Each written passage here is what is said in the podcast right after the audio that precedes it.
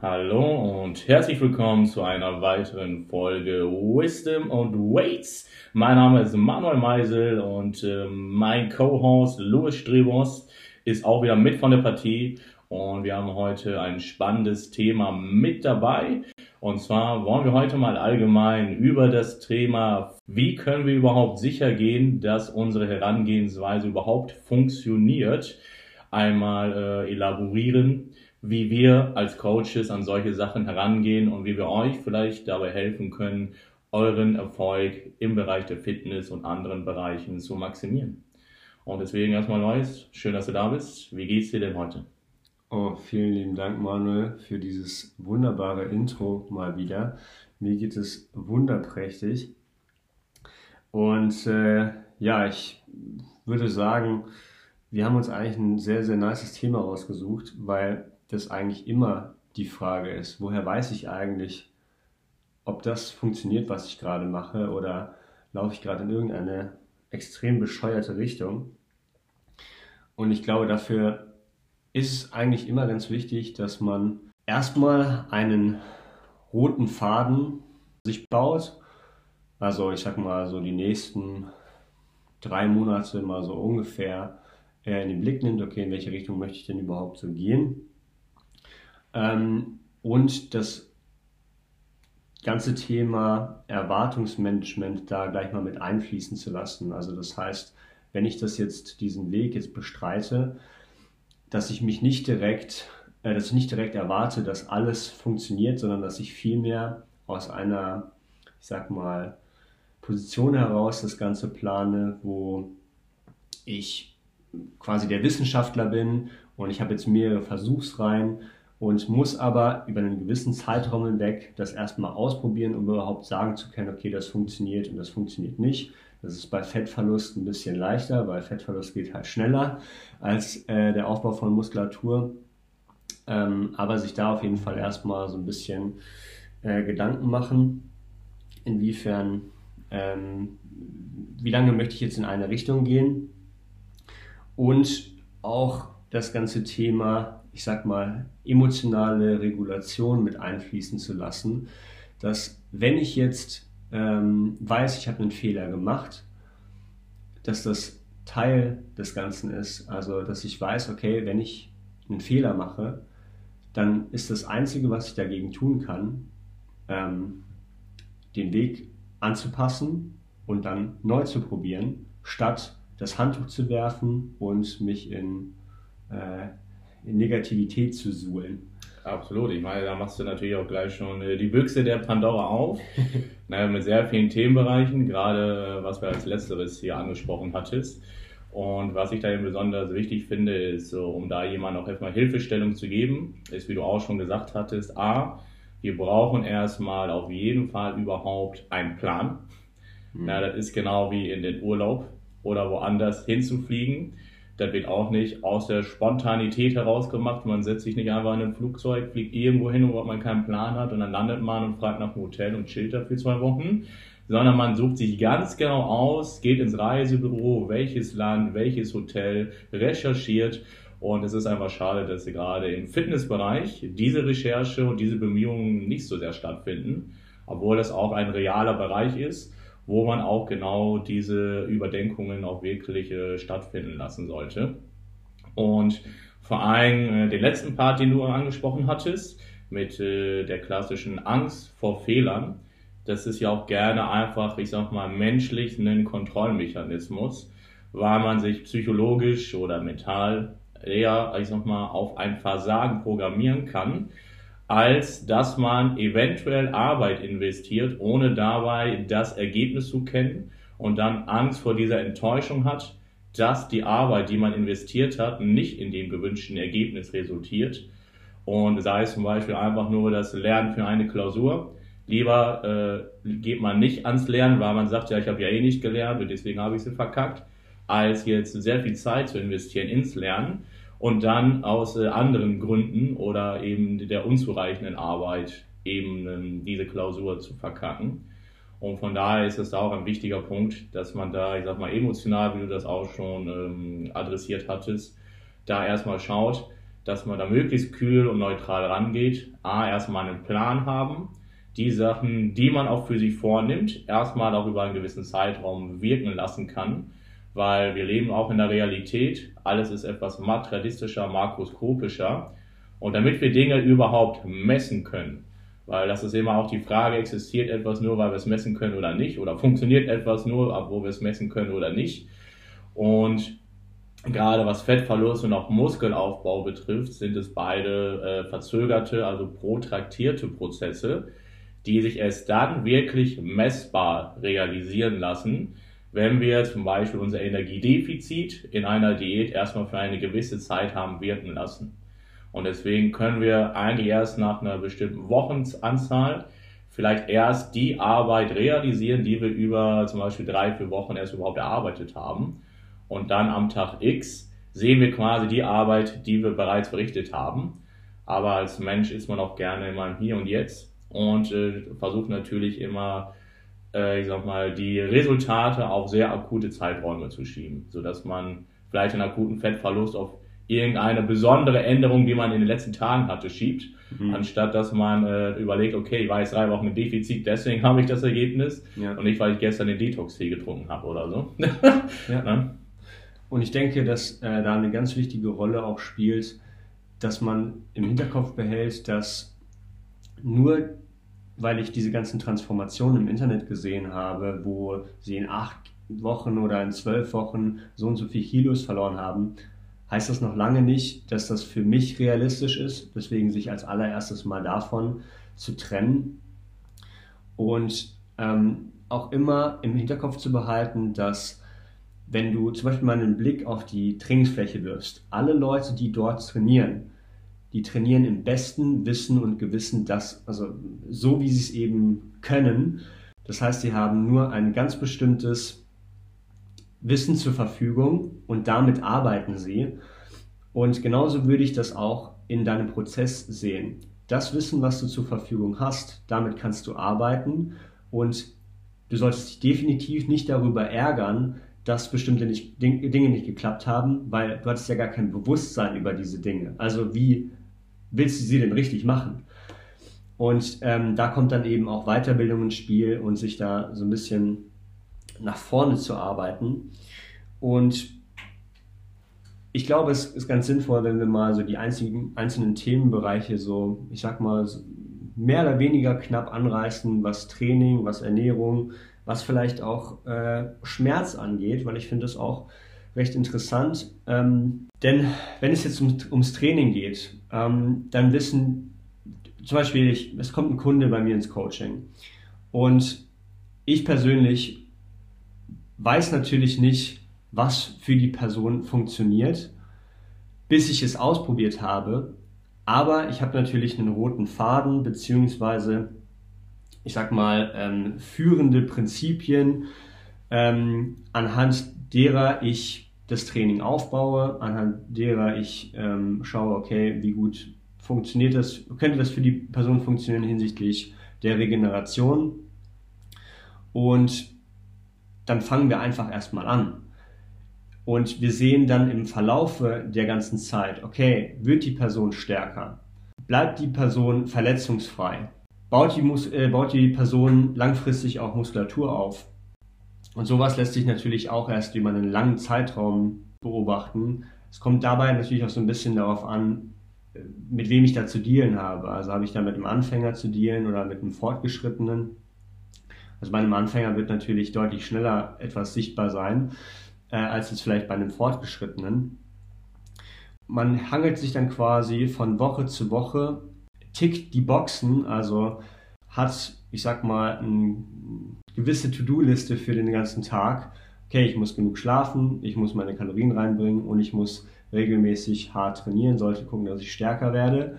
Und wenn ich das auf regelmäßiger Ebene tue, dann kann ich, dann kann ich Ergebnisse erwarten, muss sie aber nicht erwarten, weil es ja immer noch sein kann, dass das nicht ausreicht, beziehungsweise dass man eben den Weg nochmal justieren muss.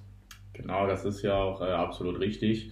Und vor allem ähm, das Schwierige dabei ist tatsächlich, dass man äh, hier eine kleine Interferenz, also eine Art Wechselwirkung vor allem zwischen Subjektivität und Objektivität hat. Jo. Und letztendlich, wenn man versuchen möchte, dass äh, gewisse Real, oder wir leben ja in einer Realität oder in der Wirklichkeit, wo halt eben einfach Kräfte wirken. Da gibt es die Formel F gleich m mal a, Force gleich Mass times Acceleration. Das heißt, es geht um Massen. Und da immer, geht's nicht. Es geht immer um Masse. Es geht immer um Massen.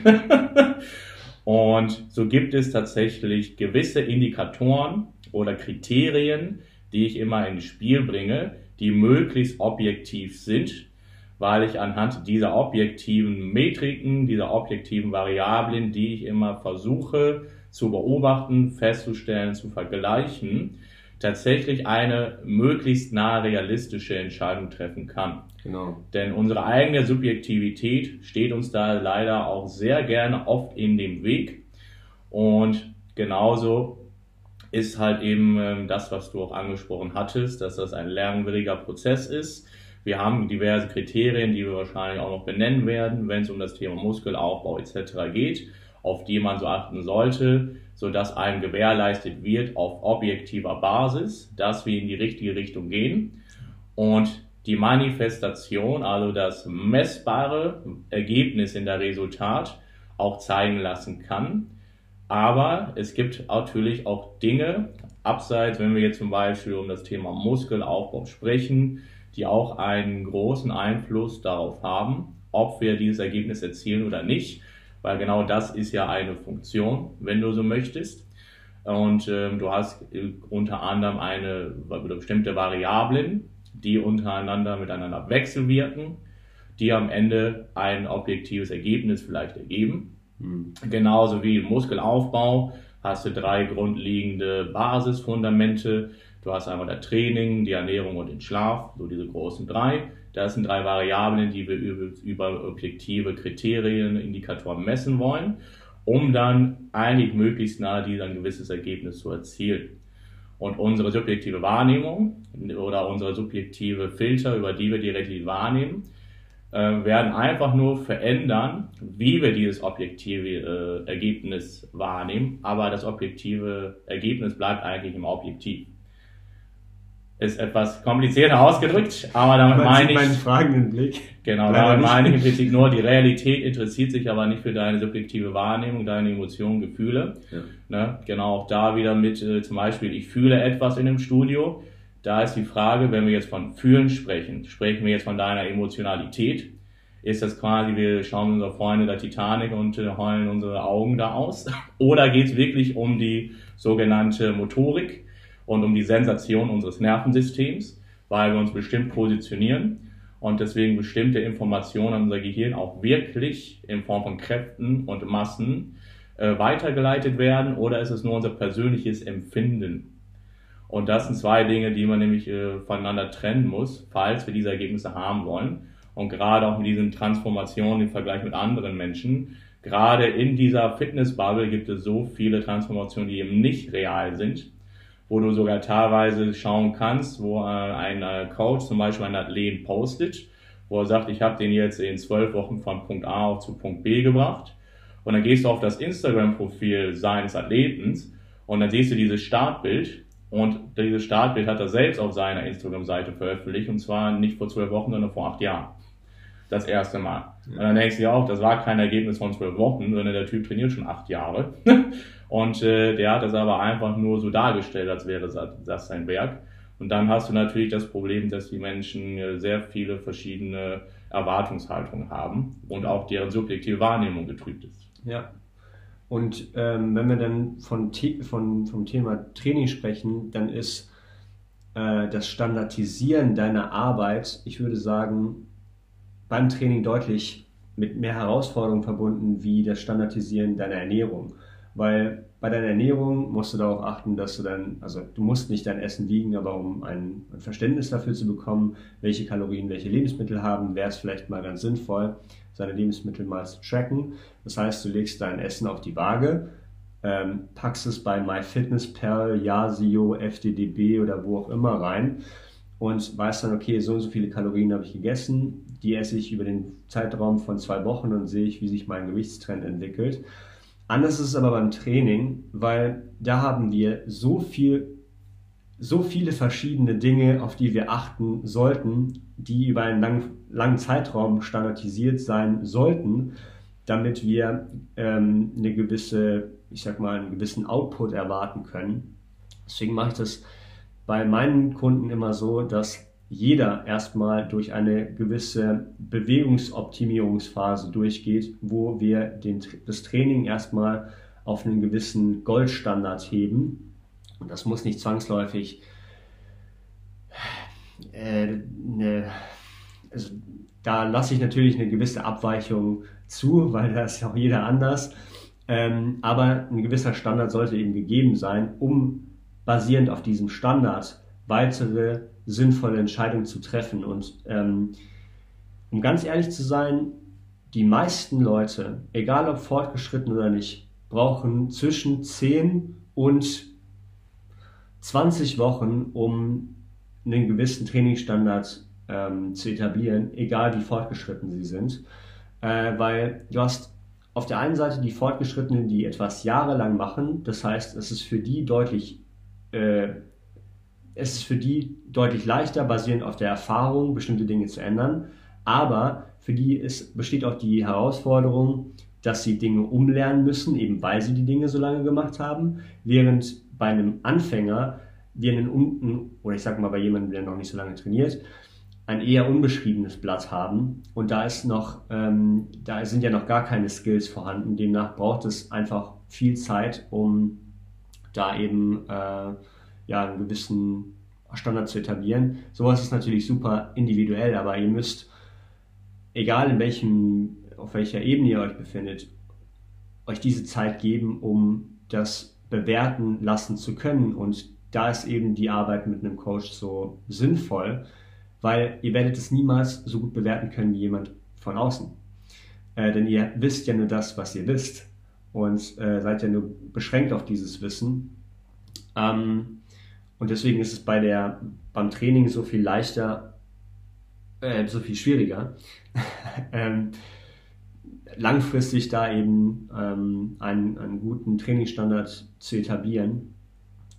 Weil nur von dort aus können wir sehen, okay, wir haben jetzt eine gewisse Zeit mit der Übung gearbeitet, wir sind immer stärker geworden und sehen, gut, mit dem Trainingsvolumen wachse ich zwar, ähm, aber wir wollen vielleicht langfristig das Trainingsvolumen steigern. Deswegen sollte natürlich die Arbeit dementsprechend schon standardisiert sein, sodass jeder Satz genauso aussieht wie der andere, jede Wiederholung genauso aussieht wie die andere, gewisse, ein gewisses Maß an Annäherung ans Muskelversagen hat. Und ähm, dann kann ich erst sehen, okay, welche Schwachstellen entwickeln sich denn vielleicht nach einer gewissen Zeit. Ähm, und müsste ich dann diese eventuell nochmal mit höherem Trainingsvolumen trainieren, an manchen Stellen dann was rausnehmen auf anderer Seite.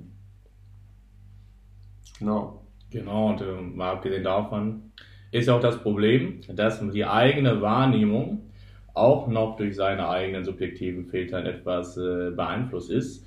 Und deswegen kann man sich auch denken, dass man, in eine, dass man sich durch den Raum auf eine bestimmte Art und Weise bewegt. Aber wenn man sich dann mal per Video aufnimmt, wird man feststellen, oh, sowas, so eine Bewegung mache ich. Eigentlich wollte ich das bin gar das, nicht. Bin ja. das ich? Genau, bin das wirklich ich, wie ich gerade diese Bewegung mache, weil sich das in meinem Kopf ganz anders angefühlt hat, als dass ich es in der Realität mache. Und deswegen ist es auch gut, dass du da angesprochen hast, dass wir da erstmal einen Goldstandard festlegen wollen, gerade was Training betrifft. Dort gibt es vielleicht bestimmte Bewegungsmuster, bestimmte Bewegungskapazitäten, die wir erstmal erlangen wollen, um dann langfristig auch die meisten Übungen erfolgreich durchführen zu können. Weil ein klassisches Beispiel ist, die Leute sehen zum Beispiel gerne auf Social Media ihren Lieblingsinfluencer viele Kniebeugen machen und kommen dann auch das erste Mal ins Fitnessstudio und wollen direkt die Kniebeuge machen.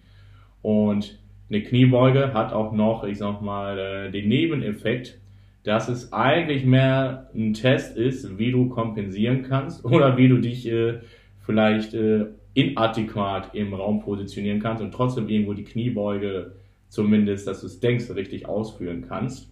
Weil die Kniebeuge ist eigentlich erst in unserer Sequenz, in unserer Agenda vielleicht der dritte, vierte, fünfte Schritt und nicht der erste.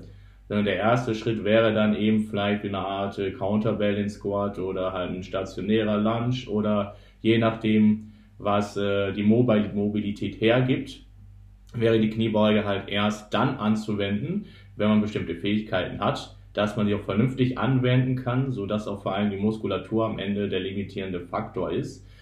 Denn eigentlich gibt es da auch eine gewisse objektive Hierarchie, während halt äh, das allererste ist die Mobilität, zweite ist Stabilität und das dritte wäre dann eben die Kraftexpression.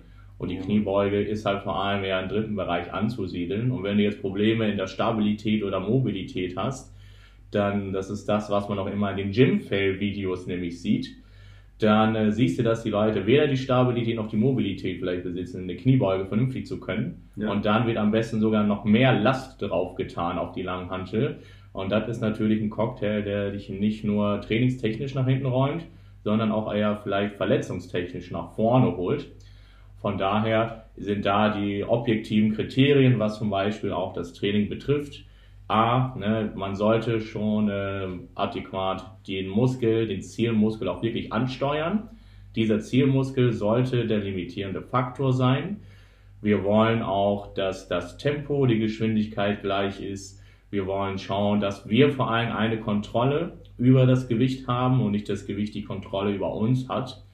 Und dann wollen wir dieses immer wieder anwenden. Und das ist auch das nächste langwierige Konzept, weil das Ganze nämlich an sich leider ziemlich langweilig ist. Aber genau das ist halt die Art und Weise, wie wir da nämlich äh, wirklich herangehen wollen. Es ist immer wieder dieselbe langweilige Kacke. Training, Schlaf, äh, äh, Training, Schlaf, Ernährung, Tag ein, Tag aus. Ich weiß, nicht fancy, ist nicht der glorreiche Social Media High Status äh, Shit, den man so machen kann am Tag. Aber genau, Freunde, das ist halt das Fundament. Und damit man zumindest erstmal diese langweiligen Prozesse standardisiert, damit man auch eine vernünftige Entscheidung treffen kann, muss man sich dafür auch Zeit nehmen. Und das Ganze wird auch im Anfängerstadium mehr Zeit einnehmen, als äh, wenn man fortgeschritten ist. Vor allem, vor allem eben ohne Hilfe. Genau, vor allem genau ohne Hilfe. Und das Problem, jetzt ist auch der Nachteil, wenn du so willst, an kleinen Gewohnheiten oder so, ist gerade die Fortgeschrittenen sind Gewohnheitstiere. Da hast du die äh, die klassischen Bodybuilder, die machen äh, Bankdrücken flach, schräges Bankdrücken mit Langhantel, negatives Bankdrücken mit Langhantel, dann noch in der Fliegen dann am besten auch nicht richtig ausgerichtet, mhm. wundern sich, warum sie keinen Fortschritt machen. Und das machen sie jahrelang. Ja. Und kommen aus diesem Muster halt nicht heraus weil sie es ja besser wissen, weil es hat ja schon irgendwo funktioniert bisher. Und da ist es halt dann immer wichtig, dass man trotzdem schaut, immer offen für neue Konzepte auch zu sein. Und das ist so das Wichtige, was das Training betrifft. Schaut, dass die Wiederholungen erstmal kontrolliert sind. Ihr solltet auch eine Art Biofeedback haben. Das heißt, die Muskulatur sollte irgendwo per Sensorik euch ein Feedback geben. Sei es am nächsten Tag zum Beispiel, dass ihr die Muskulatur irgendwo spürt. Es muss nicht der heftigste, krankeste Muskelkater auf Doom der Zerstörung sein. Der sowieso überhaupt kein Aus, keine Aussagekraft nee, hat. Sagt eher was über euer eigenes Immunsystem und euren bereits vorhandenen Inflammations-, also Entzündungszustand aus. Und nicht, äh, was da gerade passiert ist. Also es ist vielleicht ein ganz guter Faktor dafür, dass du weißt, du hast was gemacht. Und vielleicht hast du den Muskelkater auch an der Stelle, wo du ihn haben willst. Genau, und das ist ganz nett, weil dann weißt du, okay, ich habe auf jeden Fall den Muskel schon mal benutzt. Ne? Aber das ist äh, auch nochmal ein weiterer objektiver Standard, den man für sich nehmen kann. Man sollte zumindest an den, mindestens am nächsten Tag oder am Folgetag zumindest ein leichtes Gefühl wirklich in der Muskulatur haben. Und dann weiß man, dass man da schon in die richtige Richtung geht. Aber auch hier, das war dann eine Einheit aus einem sehr großen, komplexen System, und wenn wir wirklich dann etwas messbar erkennen wollen, müssen wir diese Einheit sehr oft replizieren, wiederholen, bis zum geht nicht mehr, bis zum Beispiel diese 10, 20 Wochen vergangen sind, dass wir es dann überhaupt wissen, okay, dir, das, was wir bisher gemacht haben, ist Kokolores oder es war der heilige Gral. Was mir aber, ähm, und du hast gerade gesagt, es ist äh, der immer, also das ist ein sehr monotoner Prozess, aber was ich daran so überhaupt nicht monoton finde und was mich seit Jahren in dem Spiel hält, ist, dass du immer wieder neu verstehst, was Grundlagen eigentlich bedeutet und dass du mit diesen ganzen neuen Informationen das Spiel immer wieder neu aufrollen kannst mit einer immer höheren Qualität. Ähm, und darum geht es eben. Also ein fortgeschrittener der kann eben die Basics besonders gut, eben weil er sie so oft durch, durchgespielt hat und ähm, immer öfter bestimmte Stellschrauben mit in den Prozess ein oder ich sag mal in den Prozess gestellt hat. Und das macht das Ganze für mich dann wieder so spannend und so überhaupt nicht monoton, weil es ist ja quasi dann, es ist schon das Gleiche, aber du machst es anders. Und ähm, ja, also wenn es um Ernährung geht zum Beispiel, dann denke ich ganz oft, dass wenn du ganz bestimmte Parameter einhältst, wie eben deine Kalorien und ich sag mal zumindest dein Proteinintake, und du beobachtest dein Gewicht regelmäßig, äh, vielleicht auch in Kombination mit wie viele Schritte gehe ich am Tag, wie viel Cardio mache ich, und das hältst du einfach mal fest für einen bestimmten Zeitraum, dann siehst du recht schnell, okay, in welche Richtung entwickelt sich mein Ge Gewicht, wie schnell entwickelt sich mein Gewicht in eine bestimmte Richtung und will ich überhaupt, dass sich mein Gewicht so schnell in diese Richtung äh, bewegt, zum Beispiel bei einer Diät. Ähm, ich nenne jetzt das Thema Frauen, weil ich muss sagen, bei Frauen ist das Ganze ein bisschen prädestinierter als bei Männern. Frauen wollen öfter im Durchschnitt schneller abnehmen, als es Männer tun wollen. Ähm, natürlich wollen alle einen gewissen äh, Gewichtsverlust äh, anstreben, jedoch bei, also das ist zumindest meine Erfahrung, meine anekdotische Erfahrung, die ist nicht evidenzbasiert, ähm, wollen es manche Kunden einfach schon gestern erreicht haben. Und ihr wollt das aber nicht, wenn ihr Muskulatur erhalten wollt, äh, eure Kalorien bis zum absoluten Minimum drücken und Cardio bis zum absoluten Maximum drücken, sondern ihr wollt eine Geschwindigkeit erzeugen. Also das heißt, ihr müsst euch auf die wöchentliche Geschwindigkeit konzentrieren und das, was ich dann an Kalorien bzw. an Cardio mit reinschmeiße, sind die beiden Hebel, mit denen ich diese Geschwindigkeit quasi bestimme. Andersrum ist es beim Aufbau genau das gleiche meine Kalorien bestimmen die Geschwindigkeit von meinem Aufbau und natürlich auch der Output, also wie viel, wie viel trainiere ich, wie viel, ähm, wie viel Cardio mache ich, wie viele Schritte gehe ich. Ähm, wie genau du diese Dinge jetzt festhältst, ist völlig dir überlassen. Ähm, ich denke, für jemanden, der äh, Wettkampfambitionen hat, der sollte diese Dinge so genau wie möglich festhalten. Ein Hobbysportler sollte es ich sag mal, in einem reduzierten Rahmen festhalten, so wie es eben in den Alltag passt. Und ähm, ja, aber ein gewisses Maß an, ich sag mal, objektiven Daten wäre immer sinnvoll beizubehalten. Absolut. Ich meine, da kann man auch allgemein so ein vielleicht kleines Modell ansprechen. Das Modell äh, von Intuition und Rigidität. Also Rigidität bedeutet sowas wie Steifheit, Festigkeit. Und äh, genau wie am Anfang, alles am Anfang eher noch intuitiv ist. Man ist halt nicht nach Plan, sondern wenn es dann mit was zu essen gibt, oh, jetzt habe ich heute vergessen einzukaufen. Deswegen bestelle ich mir eben etwas, das ist halt eher intuitiv. Nicht wie, okay, ich bereite meine Mahlzeiten für die kommende Woche vor. Das ist dann schon eher der Bereich Rigidität. Und genau wie einen normalen Prozess oder wie du auch schon sagtest, die Geschwindigkeit, um von 0 auf 100 zu kommen. Ja, wer hätte das gedacht, musst du vorher 10 Kilometer fahren, äh, die Stunde 20, 30, um auf 100 zu kommen. Da kannst du nicht Gaspedal bis bei 100. Ja. Also so schnell geht das halt einfach eben nicht. Ja. Und das muss man sich vor allem äh, auch nochmal vor Augen halten.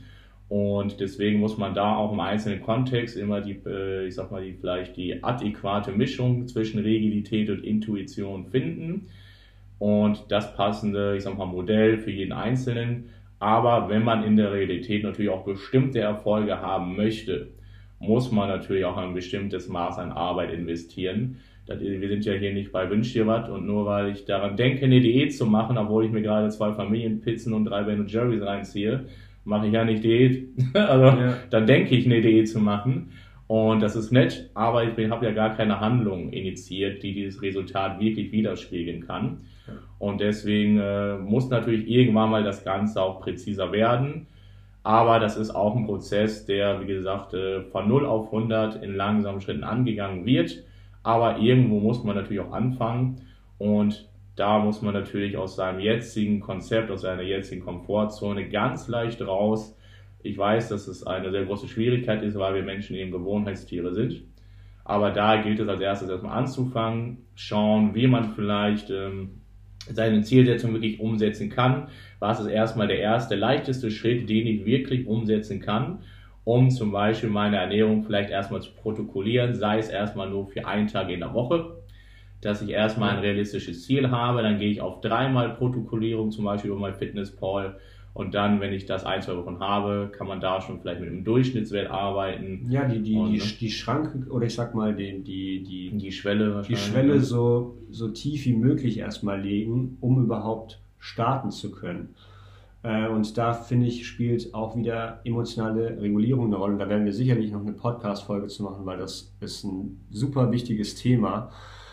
Ähm, wenn du in der Lage bist, während dieses ganzen Prozesses immer wieder zurück zur Objektivität zu kommen, nicht zur Positivität, nicht zur Negativität, sondern wirklich zu, versuchen, das Ganze so objektiv wie möglich zu sehen, dann ähm, habt ihr das Spiel gewonnen, weil äh, natürlich ist, gibt es Tage, wo man sich dann darüber abfuckt, dass man ein bisschen mehr gegessen hat, als man hätte sollen. Auf der anderen Seite ist es dann so, wenn ich wieder in die Objektivität zu, zurückkomme, dann bedeutet das, okay, was ist schon ein Tag in, auf der, in der Zeitspanne meines Lebens so, okay, das ist absolut, das macht überhaupt keinen Unterschied. Nee. Und ähm, sich das eben immer wieder ähm, ja, sagen zu können, ist auch etwas, was, äh, was ich auch im Coaching gerne immer wieder anspreche, ist das Thema, äh, wie komme ich mit den richtigen Fragen wieder zurück zur Objektivität, sodass ich dieses selbstsabotierende Verhalten nicht immer an den Tag lege, wo ich einen Fehler mache, in eine Negativspirale komme, mich darüber abfacke, am nächsten Tag die Züge noch strammer ziehe und ähm, dann ja immer wieder im gleichen Zyklus bin von äh, es klappt nicht, Zügel werden, Zügel werden noch stärker angezogen, es klappt wieder nicht und dann durch, durch sowas könnt ihr euch so schnell einen Glaubenssatz aufbauen wie ich kann nicht diäten. Yeah. Ich, ich, ich werde nicht diäten können. Absolut nicht. Ich meine, wir sind alle nicht Menschen. Es gelten nicht die Gesetze der Thermodynamik oder der Gravitation.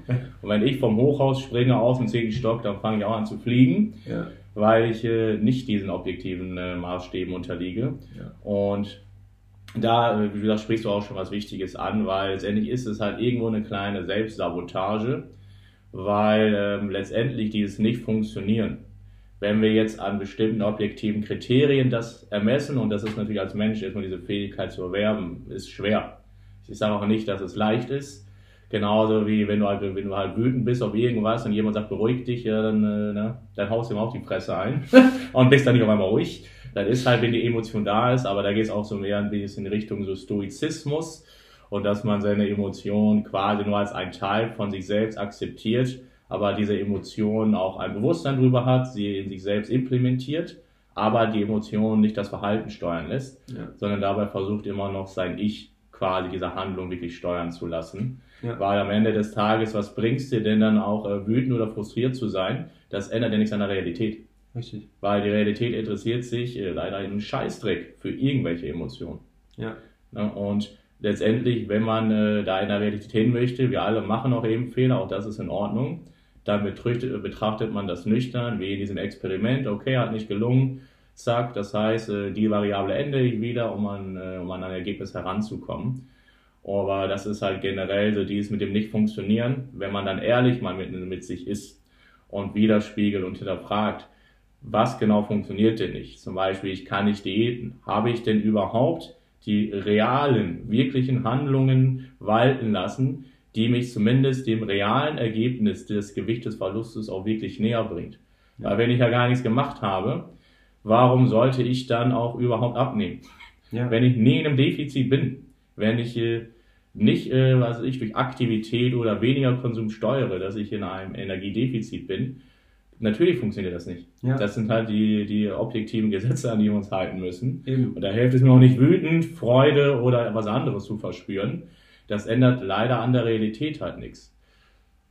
Also ich muss auch sagen, dass es mich manchmal so ein bisschen stört, dass äh, in diesem Kontext, also im Diätkontext oder im Muskelaufbaukontext, nie darüber gesprochen wird, wie du denn Erwartungen richtig managst, wie du denn Objektivität oder immer wieder in die Objektivität zurückkommst, weil es sind so wichtige Dinge, die man als Mensch nun mal ähm, berücksichtigen muss, weil unsere Emotion wird oder ich sag mal, unser emotionaler Zustand wird über den Verlauf der Woche schwanken und das ist völlig normal. Und ähm, keine Ahnung, wenn ich jetzt mit einer Frau arbeite, dann ist es so, dass ähm, natürlich ein emotionaler Zustand zu einer ganz bestimmten Zeit der äh, Menstruation dann nochmal ganz anders sein kann und vor allem dann die Leute richtig zu equippen quasi, um ähm, sich die richtigen Fragen zu stellen. Ich meine, ich will damit nicht sagen, dass Männer nicht auch äh, super emotional sind und sein können. Das können sie definitiv.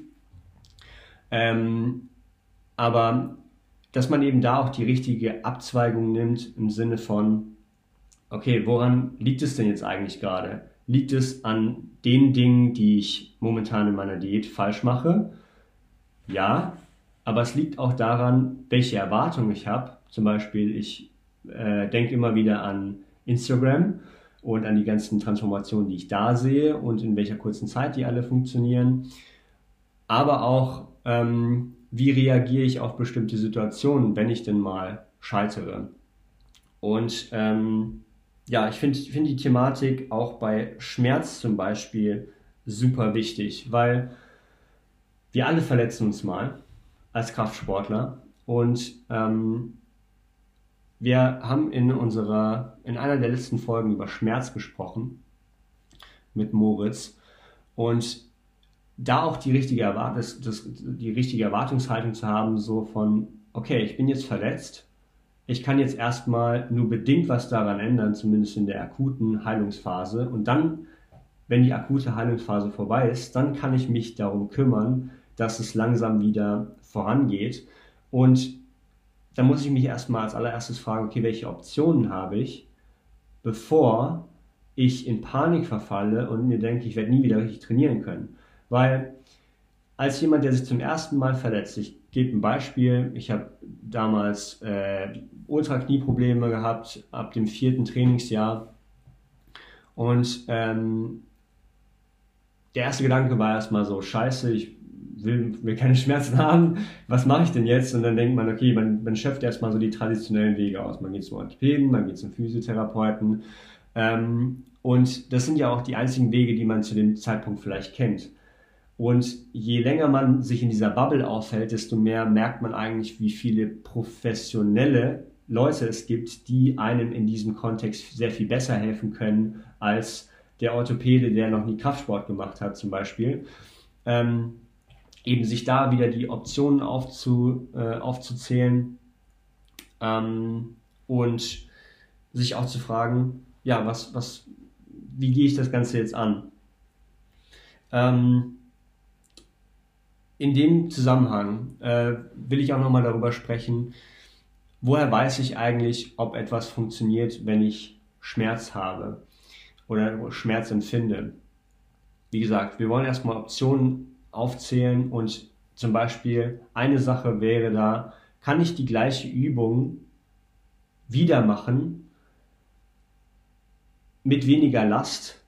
Also kann ich sie überhaupt machen, nur mit weniger Last? Wenn ja, dann ist das was Gutes, weil dann können wir uns nämlich mit wenig Last langsam, aber sicher über einen gewissen Zeitraum wieder nach oben arbeiten. Das heißt, ähm, uns Zeit geben, eine gewisse Gewebetoleranz wieder aufzubauen, um dann früher oder später eben wieder schmerzfrei zu trainieren.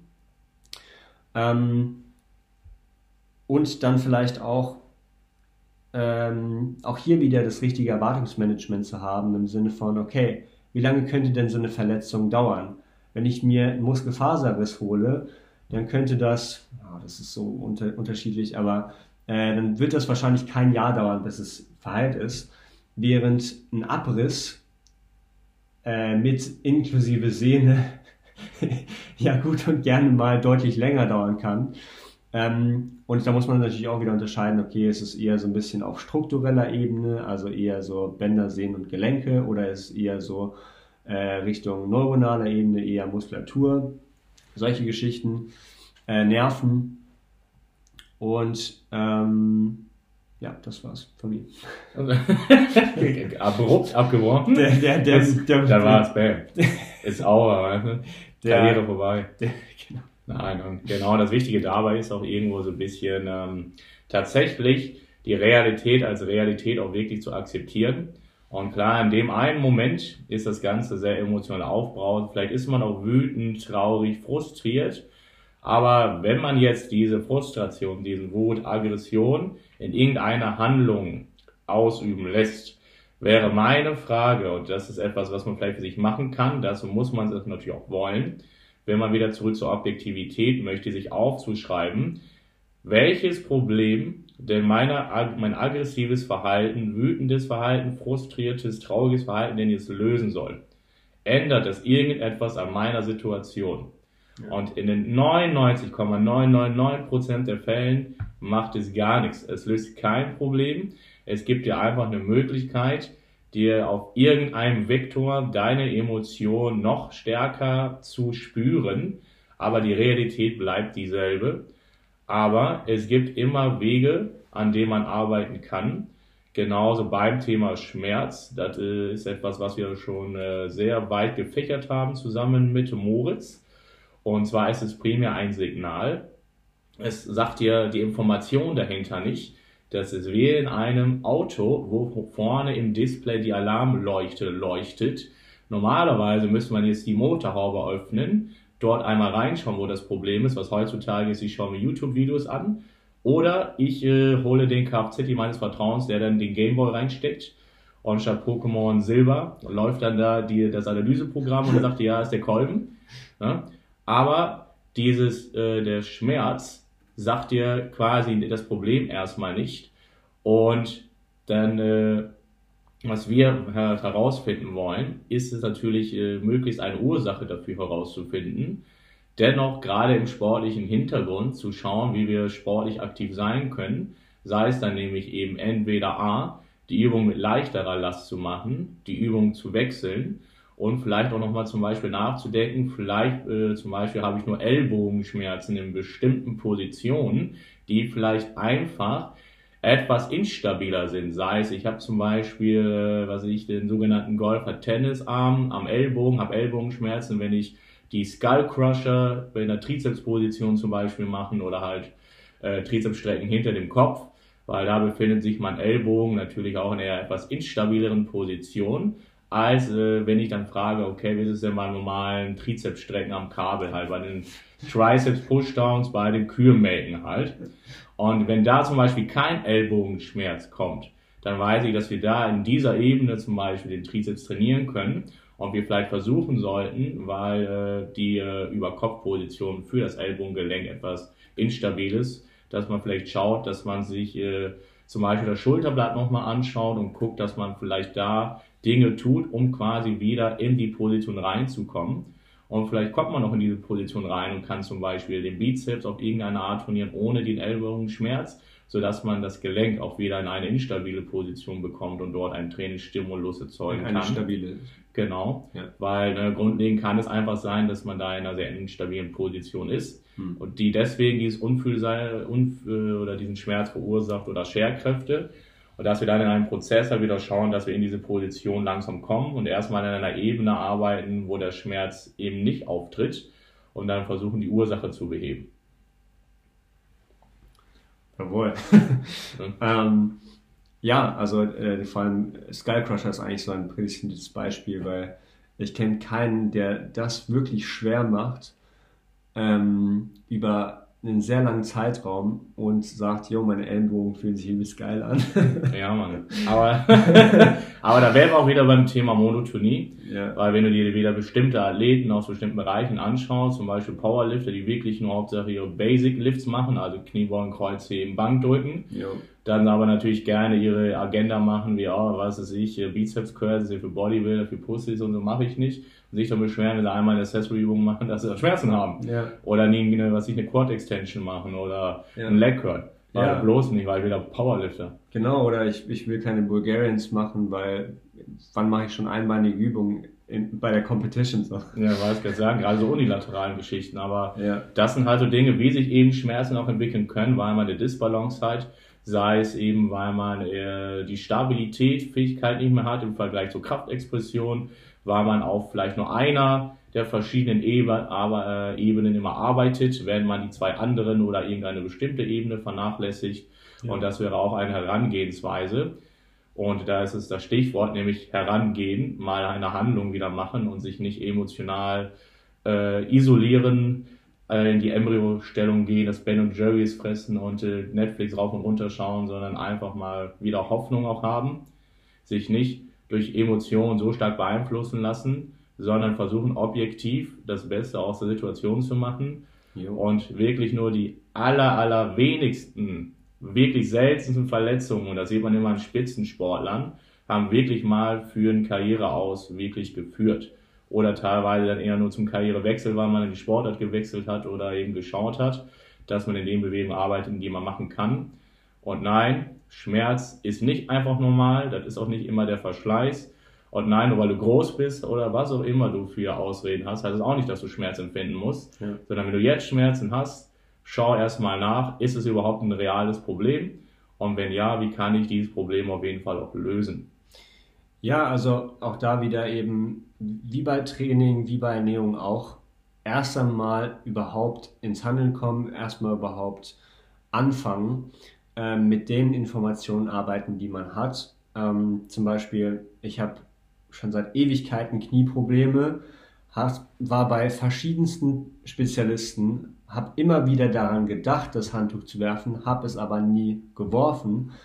Und dann kommt man eben langfristig in bestimmte Kreise, wo das Problem besser verstanden wird, wo es wieder Leute gibt, die ähm, einem helfen können. Und da vielleicht auch nochmal, also ich habe schon von so vielen Powerliftern und Bodybuildern gehört, die eine brutale Verletzungshistorie hinter sich hatten, wo, ähm, keine Ahnung, die haben sich die Brust abgerissen oder, ähm, okay, jetzt in dem Bodybuilding-Beispiel ist es vielleicht nicht, nicht ganz so, aber beim, beim Powerlifting, da gab es Leute, die, der, der, der Rücken war zerstört, von der Last zerstört und die haben Comeback gefeiert, die waren ähm, teilweise sogar wieder in der Weltrang, äh, Weltrangliste, Weltrangliste unterwegs. Und ähm, deswegen auch da wieder eben eine gewisse Objektivität zurückfinden und gucken, okay, welche Möglichkeiten habe ich denn? Und diese sind eben oft viel größer, als man zu Beginn annimmt. Ganz genau. Das wird man aber nie realisieren, wenn man sich in diesen emotionalen Strudel an negativen Emotionen wie Frustration, Wut, Neid, was auch immer, immer wieder findet, weil man sich so selbst blockiert und gar nicht in eine reale Handlung kommt. Oder nur in Handlungen, die einem eher von diesem Ziel noch weiter entfernen, als äh, dem äh, Ziel der Besserung wieder näher zu kommen. Und das ist natürlich ähm, auf jeden Fall die Quintessenz. Und Genau, an dem wir auf jeden Fall erstmal schauen wollen, äh, wie überhaupt die Dinge funktionieren heutzutage. Denn da muss man erstmal auch versuchen, objektiv ranzugehen.